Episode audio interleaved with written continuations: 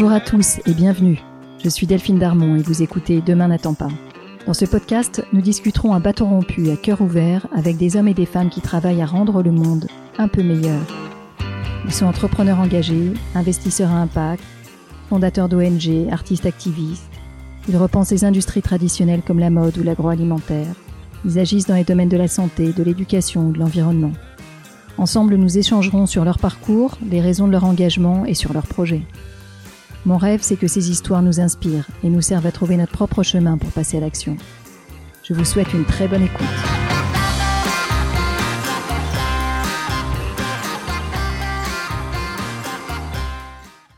Cette semaine, je vous propose un épisode un peu différent qui va nous emmener très très loin. Quand les astronautes observent la Terre depuis l'espace, dans le silence de l'univers, ils racontent vivre une expérience presque mystique, mélange de peur et d'émerveillement, de désir et de sidération. Ils reviennent sur Terre avec une conscience aiguë du miracle de la vie et de notre fragilité. Cette expérience a été théorisée et s'appelle l'Overview Effect, l'expérience de la conscience planétaire. Et si l'humanité entière expérimentait cet Overview Effect? Les hommes seraient-ils soudain convaincus d'être liés les uns aux autres par un destin commun?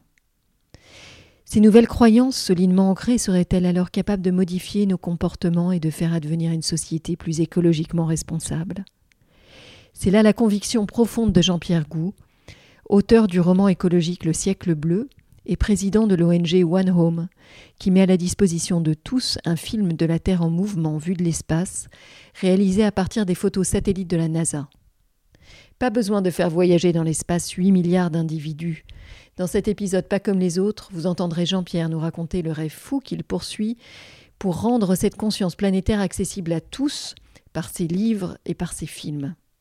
Après avoir écouté Jean-Pierre à mon micro, allez donc voir son film sur le site de One Home. Vous trouverez tous les liens sur le site de l'émission.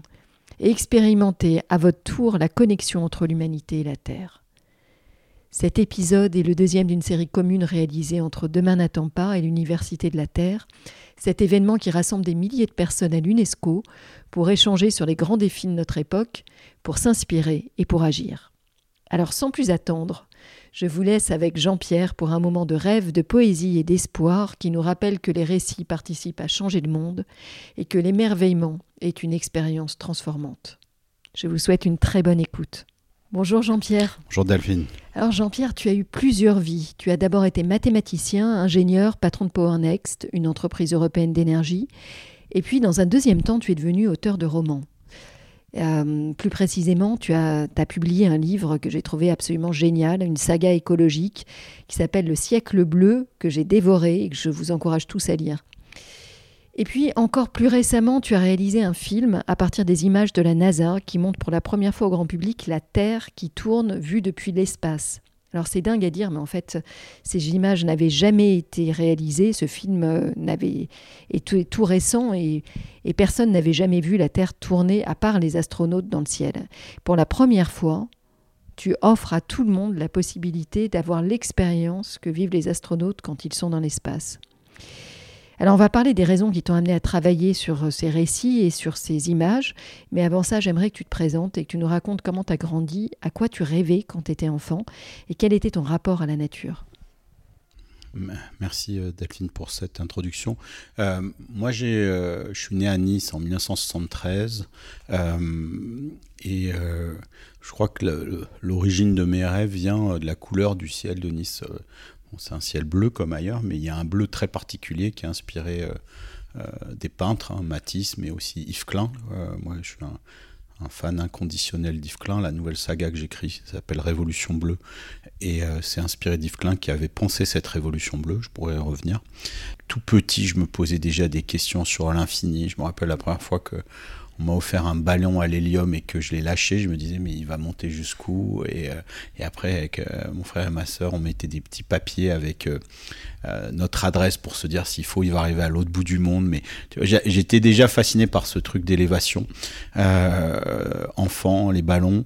Et, et j'avais la chance de vivre donc à Nice qui est une ville très construite hein, mais en face de la dernière colline qui n'était pas construite à Nice Et un jour, ils ont commencé à vouloir la construire. Et ma mère, qui était infirmière et qui n'était pas du tout une activiste écologiste, a fait une pétition, mais elle a fait signer genre euh, tout le monde, quoi. Et on a réussi à rendre inconstructible cette, euh, elle a réussi à rendre inconstructible cette euh, colline. J'avais à l'époque, je sais pas, 11 ans, hein, et je l'ai vu comme ça se démener avec les comités de quartier, etc. Et aujourd'hui encore, c'est la seule colline qui est pas construite à Nice, quoi. Donc, je pense que ça, ça a joué dans mon rapport à la nature. J'étais passionné d'animaux, de livres d'animaux, et je me suis toujours dit que je ferais quelque chose pour ça. Et ce qui m'avait surtout, euh, à l'époque, euh, on va dire, euh, révulsé, c'est quand pour la première fois, je devais avoir 5 ans ou 6 ans, m'a offert un livre sur les animaux disparus ou en voie de disparition. Je me dit, mais c'est pas possible qu'ils disparaissent, ces animaux, qu'on les éradique, qu'une espèce quitte en fait le navire euh, bah, la nôtre pourrait d'ailleurs le quitter, quoi. Mais euh, et, euh, et, et, je trouvais ça fou de voir ces images d'animaux qui avaient déjà disparu, qu'on ne retrouverait plus, et d'autres qui étaient sur le point de disparaître. En t'écoutant, Jean-Pierre, on entend surtout une enfance hyper heureuse, avec beaucoup d'émerveillement pour la nature et aussi la conscience que parfois il faut se battre pour la défendre.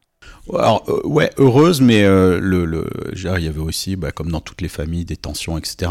Et, euh, et ça, ça me dérangeait beaucoup parce que je, justement, je me disais, tiens, il y a une nature.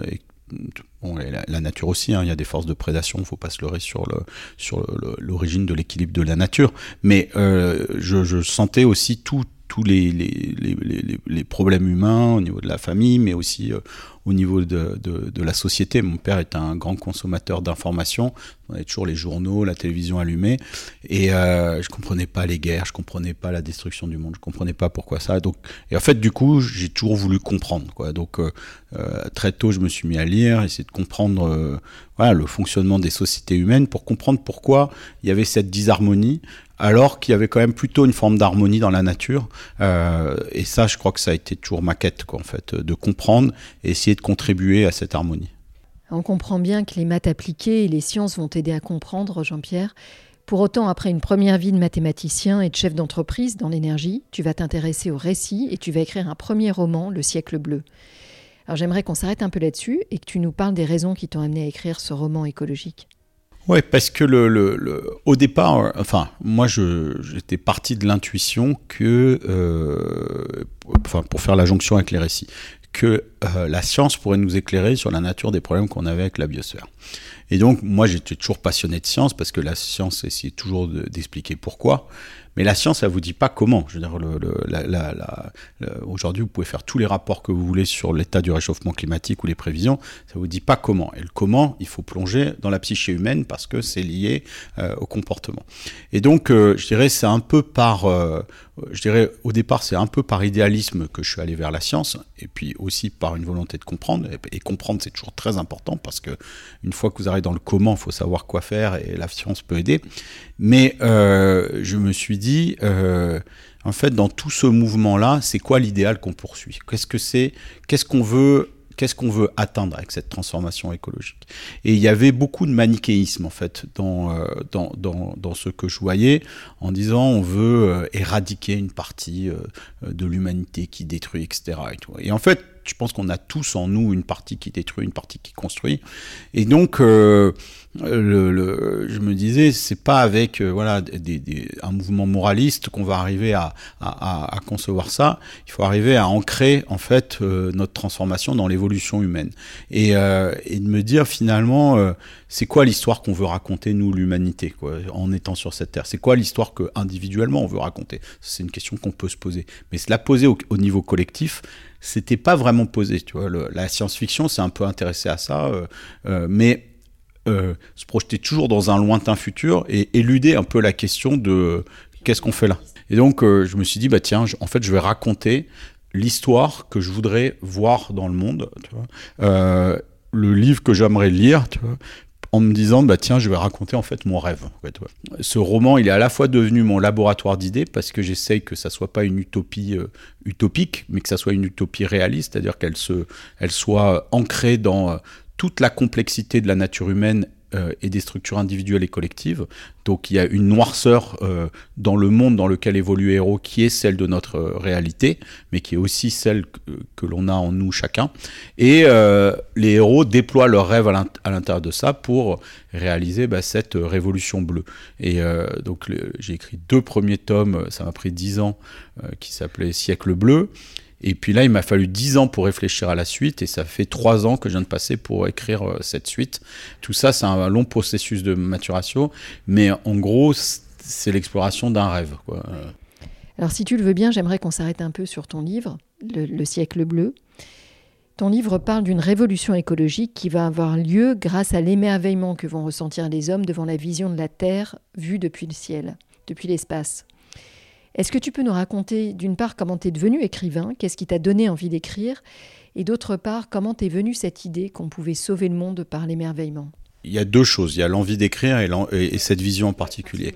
Euh, sur l'envie d'écrire, en fait, au départ, ça part euh, d'une passion pour la lecture et euh, d'une passion que j'ai eue, notamment pour certains romans que j'ai lus jusqu'au bout de la nuit. moi, il y a un certain nombre de livres que j'ai fini à 6 heures du matin et une heure après, je devais me lever pour aller bosser. Euh, mais je ne pouvais pas arrêter. Et je sais que ces romans-là, ils m'ont marqué à vie. Et un jour, je me suis dit, mais en fait, mon grand rêve, ça serait d'écrire une histoire comme ça qui emmène les gens jusqu'au bout de la nuit et qui, euh, voilà, qui les transporte. Et avec l'idée que quand ils seraient transportés, euh, je pourrais faire passer des messages parce que le, le, le, le, voilà. Donc euh, je ne savais pas quelle forme ça prendrait, euh, ni les ingrédients que ça aurait, mais je savais que euh, un jour j'aurais envie de m'y. Et évidemment, il y avait des appréhensions, et ces appréhensions, elles ont été levées par des rencontres que j'ai fait complètement par hasard. Moi, je crois beaucoup aux synchronicités. D'ailleurs, c'est un des sujets que j'étudie à travers le roman et dans Siècle bleu, mais surtout dans le dans le suivant. Euh, dans la nouvelle saga La Révolution bleue, euh, qui m'ont fait rencontrer plusieurs auteurs, mais notamment Bernard Werber, que j'ai rencontré quand j'ai fini mes études d'ingénieur. Et, euh, et j'ai bossé avec lui pendant deux ans et avec et lui, à l'époque, il avait créé un livre qui s'appelait La Révolution des fourmis, euh, qui euh, s'appuyait en fait déjà hein, en 96 sur le biomimétisme pour essayer de s'inspirer en fait de la nature pour repenser les organisations humaines. Ça m'avait fasciné et je l'avais rencontré par hasard dans une toute petite librairie à côté de chez moi. On est devenus amis et euh, j'ai animé pendant deux ans la communauté de ça. J'ai créé un, un, serveur avec, avec des amis. À l'époque, c'était une des plus grosses communautés internet et euh, on voulait faire cette révolution des fourmis. Et du coup, ça m'a donné à un moment envie de faire ma propre révolution. Donc, c'est il y a plus de 25 ans que l'idée de cette révolution bleue est venue, inspirée par Yves Klein dont je parlais, qui avait l'idée de repeindre le monde en bleu. Et pour moi, c'était pas juste une allégorie physique, c'était une allégorie euh, spirituelle. C'était de, peindre le monde avec la couleur de son rêve. Et il s'avère que en faisant ce projet avec Bernard Werber, euh, il me faisait relire ses nouveaux romans et surtout il me les faisait relire dans un état brut, c'est-à-dire avant qu'il y ait une version finie. Et en fait, euh, pour moi, ça me semblait inaccessible d'écrire un roman, mais quand j'ai vu que avant la version que vous lisez en, en, librairie, il existe une version brute qui est de l'ordre de je dis ce que j'ai dans ma tête, en fait, ça a libéré chez moi la créativité en me disant, bah en fait, il faut distinguer les deux moments. Dans un premier temps, je je, mets ce que j'ai en tête et puis après je travaille la forme, les dialogues, etc. Et, parce qu'avant j'avais l'impression que chaque phrase que je sortais était pas assez bien, etc. Donc vous avez toujours l'espèce de, de, de, de, jugement intérieur ou, votre double qui vous juge là, qui est là à, regarder, ah, c'est pas bien cette truc. En fait, quand vous voulez écrire, il faut vraiment pas vous poser de questions. Euh, vous écrivez ce qui vous passe par la tête euh, et surtout par le cœur euh, et de vous connecter à cette petite voix intérieure. Et les gens qui écrivent en général sont des gens qui parlent tout seuls. Si vous me croisez dans la rue, très probablement je parlerai tout seul. voilà, c'était bien pendant le confinement parce qu'avec les masques, au moins les gens le voyaient plus. Mais tant pis, je reconnais ça. Et, le, le, en tout cas, voilà de se reconnecter à cette petite voix et d'y aller. Mais ça m'a quand même pris beaucoup de temps parce que euh, euh c'est pas simple. Et un roman, c'est un processus de maturation. Déjà, vous décidez pas de l'écrire. Il s'écrit à travers vous. Il y a un appel quoi, dans cette, dans cette chose-là. Et moi, cet appel, il a, ouais, il a, il a une origine assez profonde. Une expérience que j'ai vécue en Arizona en 1999 à Biosphère 2 où euh, j'ai vu cette réplique de la Terre qui avait été construite au milieu du désert, qui était en train de mourir. Et euh, il y a eu un appel où je me disais, mais en fait, Biosphère 2 est en train de mourir, cette réplique. Et du coup, Biosphère 1 est en train de, de, de, de mourir aussi. Alors, Biosphère 1, c'est notre Terre, bien sûr, c'est une, une façon de, la nommer. Et Biosphère 2, c'est une réplique, mais une réplique euh, sous la forme d'un écosystème fermé, petit, euh, qui a été conçu en Arizona. Est-ce que tu peux nous parler de cette expérience de Biosphère 2 qui a vraiment existé? Qu'est-ce que c'est? Biosphère 2, c'était un laboratoire, euh, on va dire, euh, d'écologie qui avait été imaginé par un monsieur qui s'appelle John Allen, que j'ai eu la chance de rencontrer. on a fait une vidéo avec lui sur One Home. Et en fait, c'est une expérience extraordinaire où il s'était demandé quelle était la taille minimum d'une serre qui permettrait à 8 humains de vivre en autarcie complète comme si on était dans une base spatiale? C'est-à-dire euh, tous les gaz sont recyclés euh, euh, et c'est une sorte d'arche de Noé dans lequel on a amené des plantes, on a amené des, animaux et donc c'était une question de mathématiques qui était de se dire quel est le, truc minimal et donc ils ont conçu ça, il y a 8 écosystèmes qui interagissent et c'était un petit monde en fait. Alors quand tu as été en Arizona et que tu as visité Biosphère 2, l'expérience était terminée, elle était laissée à l'abandon, et tu m'arrêtes si je me trompe, mais je crois que tu as vu un symbole de la situation de la Terre. Qu'est-ce que tu as observé sur Biosphère 2 et surtout, qu'est-ce qu'on y a appris? Quels sont les apprentissages qui ont été tirés de cette expérience qui pourraient nous être utiles à nous pour mieux prendre soin de notre planète, la Biosphère 1 alors, moi, j'ai vu une alerte sur l'état du monde euh, et qui était très liée à, ce que j'avais compris avant de Biosphère 2. En fait, les gens de Biosphère 2 qui étaient restés enfermés dans cette serre, euh, ils avaient euh, sous-estimé, par exemple, le temps qu'il fallait passer chaque jour pour s'occuper de cette serre et euh, un peu comme des fermiers, euh, ou comme le petit prince euh, le dit chaque matin, d'essayer de prendre soin du jardin pour distinguer les roses des baobabs, etc. eux passaient beaucoup de temps là-dessus. Et je pense qu'aujourd'hui, on passe aucun temps dans nos journées à s'occuper du vivant. Genre ça, c'est quand même une leçon incroyable, à part si c'est votre métier. Si vous êtes dans une ville, personne ne passe aucun temps. Et je pense qu'il faudrait qu'on passe du temps. Et, euh, et, quand je dis prendre soin du vivant, c'est aussi prendre soin des humains. Donc ça peut passer par là.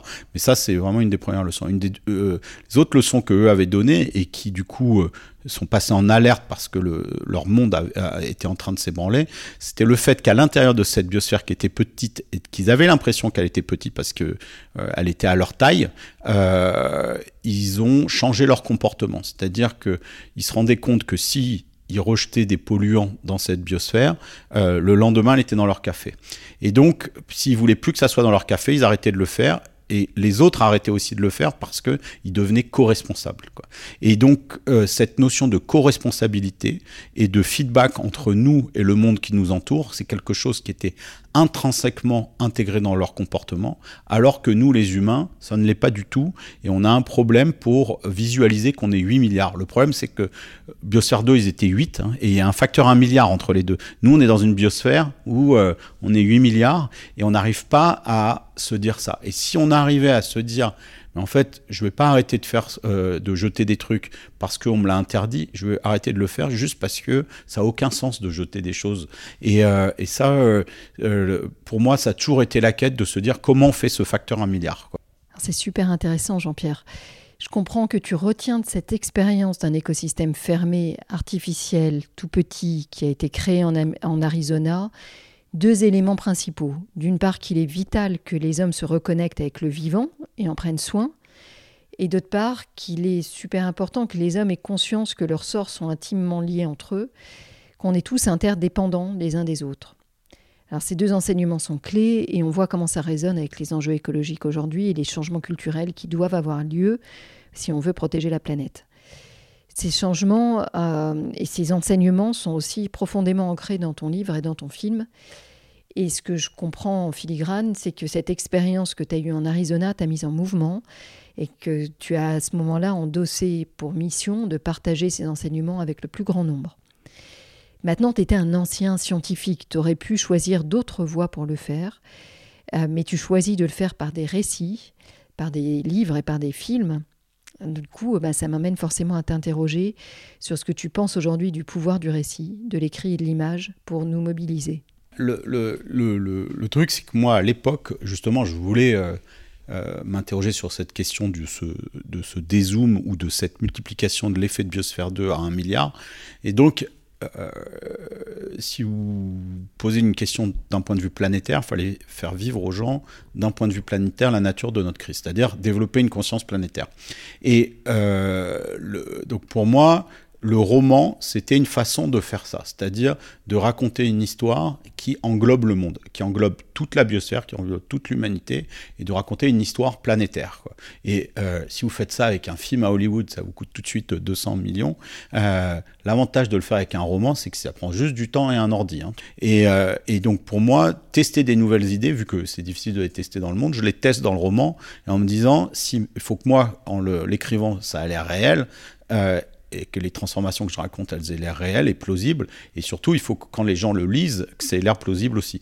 Et euh, c'est là où ça devient compliqué. Et, euh, et puis, plus globalement, euh, parce que vous pourrez vous dire, bon, pourquoi les histoires?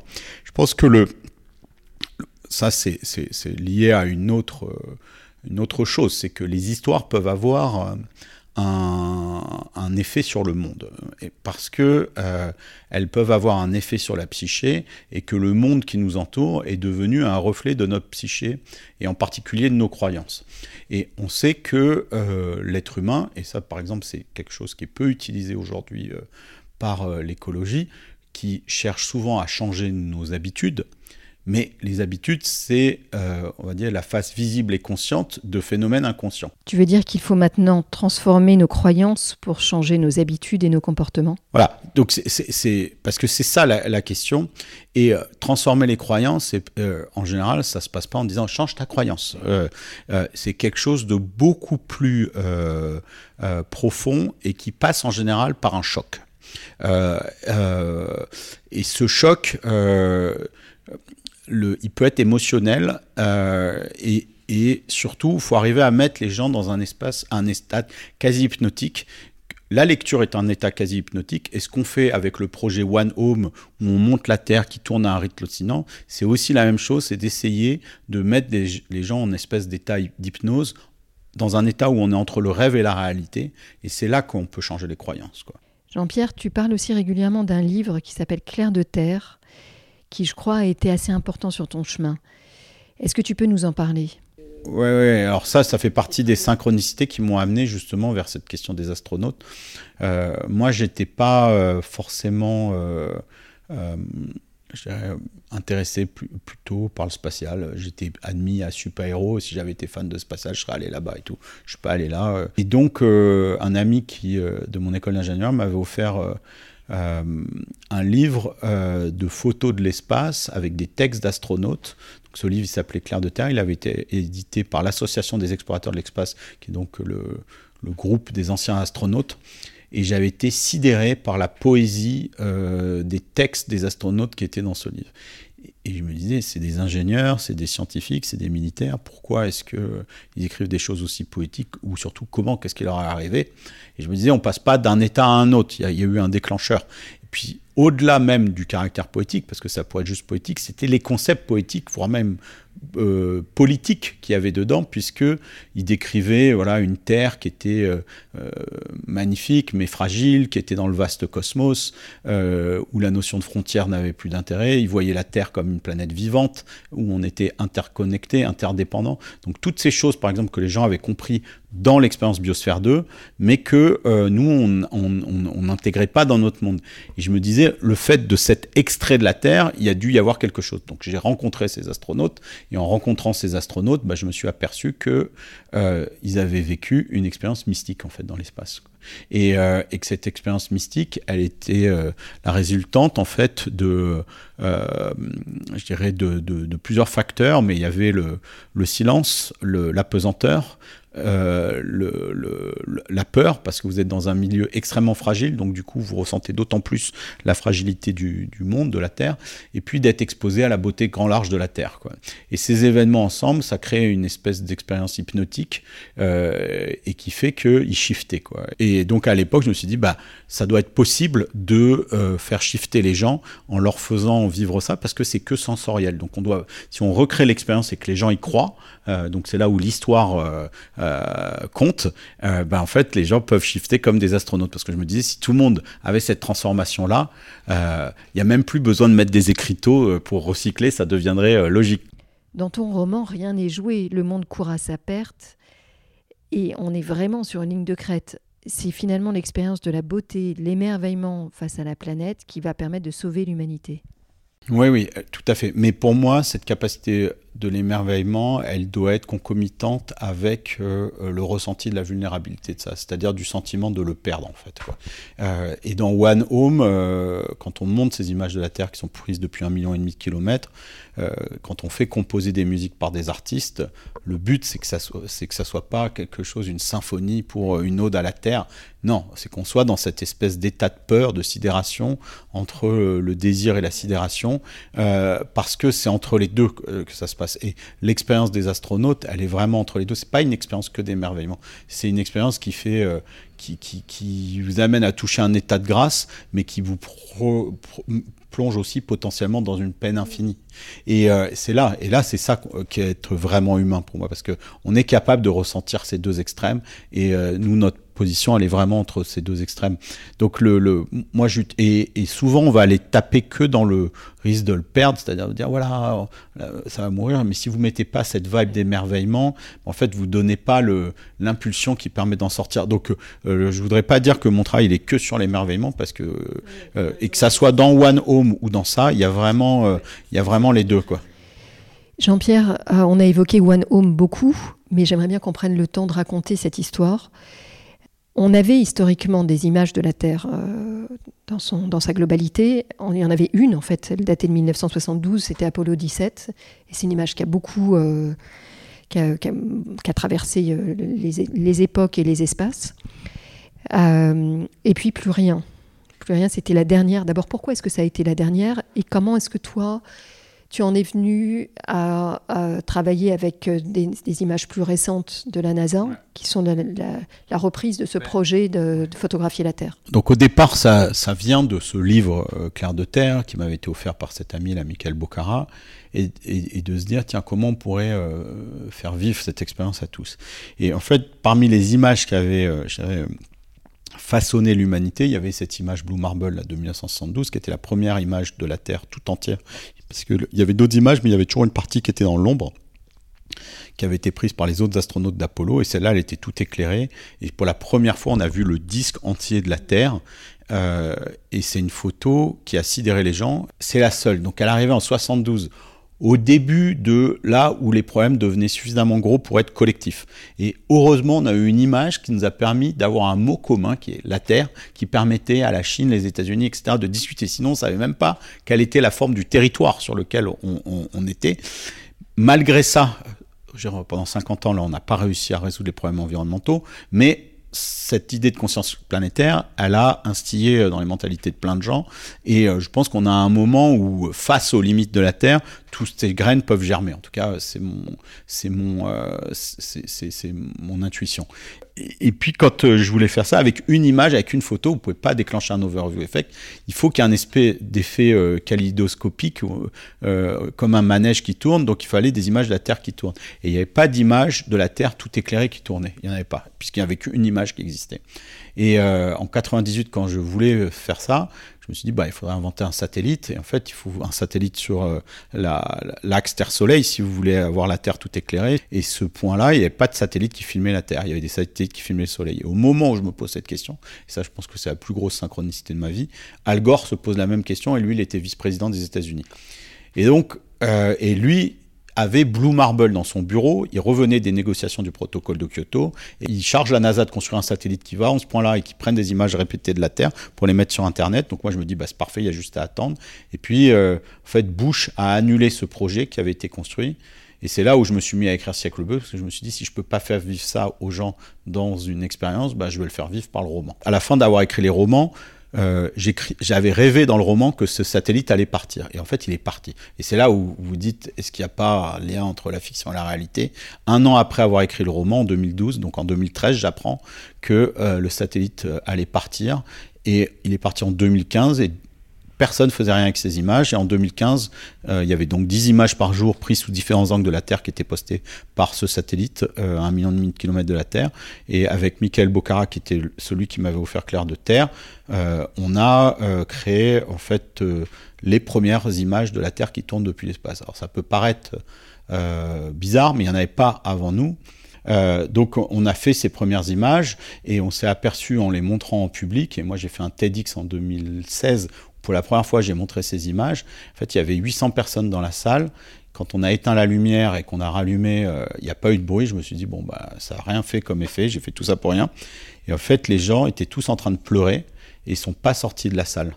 Et ils étaient cloués dans le truc, alors qu'en fait, euh, euh, et ils a, enfin, ça, a créé un choc chez, chez les gens. Depuis, j'en ai fait 300, moi, des conférences euh, où j'ai montré ces images et, et à chaque fois, alors avec plus ou moins de profondeur, mais souvent beaucoup de profondeur, on arrive à provoquer un shift chez les gens.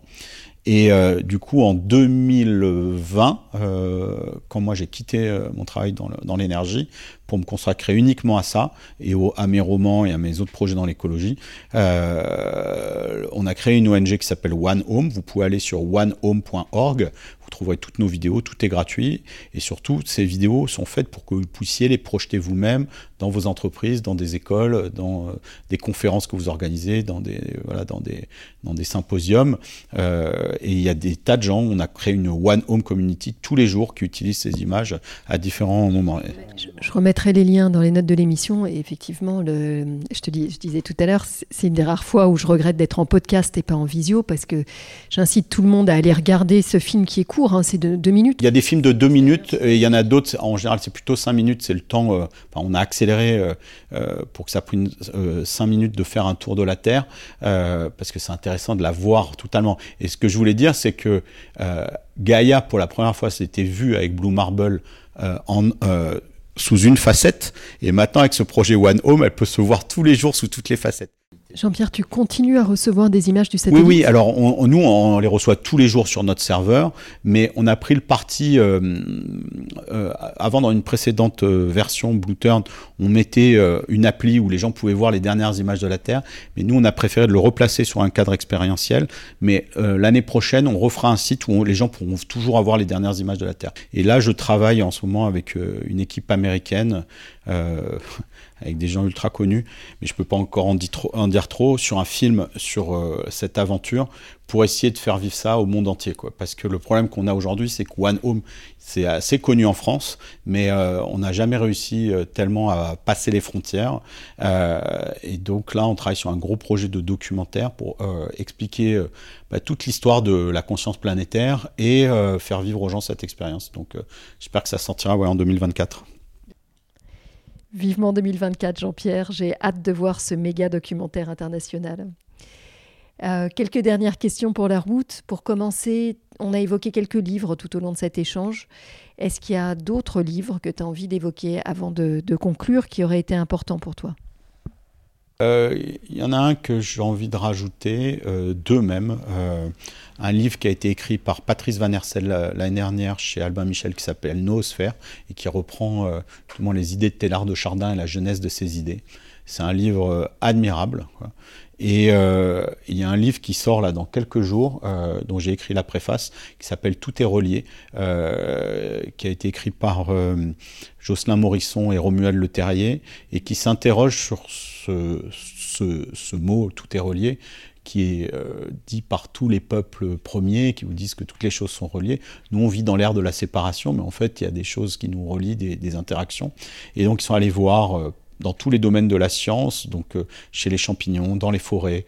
Euh, ils sont allés voir aussi euh, dans le chamanisme, ils sont allés voir dans la physique quantique, et puis après dans les grandes spiritualités, notamment dans les Védas, de, voir qu'est-ce que ça veut dire ça. Et c'est un livre qui est extraordinaire et qui, voilà, qui, qui qui peut éclairer les auditeurs sur cette question de conscience planétaire et de conscientiser que on fait partie d'un tout quoi. Merci Jean-Pierre, je me réjouis de ces lectures. Euh, à demain n'attends pas, tu le sais, j'interviewe des personnes inspirantes et engagées qui changent le monde. Alors j'aimerais te demander en dernière question à qui tu voudrais passer le micro? Alors à qui le bah, Moi, je ne l'ai pas vu dans Thalys, mais je pense que euh, il, irait très bien là-dedans. C'est à Mathieu Baudin qui a fondé euh, euh, l'Institut des futurs souhaitables et aussi à Tariq Chekchak qui fait partie de l'équipe de l'Institut des futurs souhaitables et qui gère le pôle biomimétisme et voilà qui est quelqu'un d'extrêmement inspirant sur le biomimétisme et qui a été avant directeur scientifique de la Fondation Cousteau et lui sur l'émerveillement de la nature. je pense que voilà. il, a, il a tout compris et il aime transmettre. Tu Superbe, je te remercie beaucoup. J'aime bien qu'on termine par ce mot émerveillement qui finalement est pas si fréquent au, au micro de Demain n'attend pas et qui fait tellement de bien. Merci. Merci à toi, merci. Au revoir.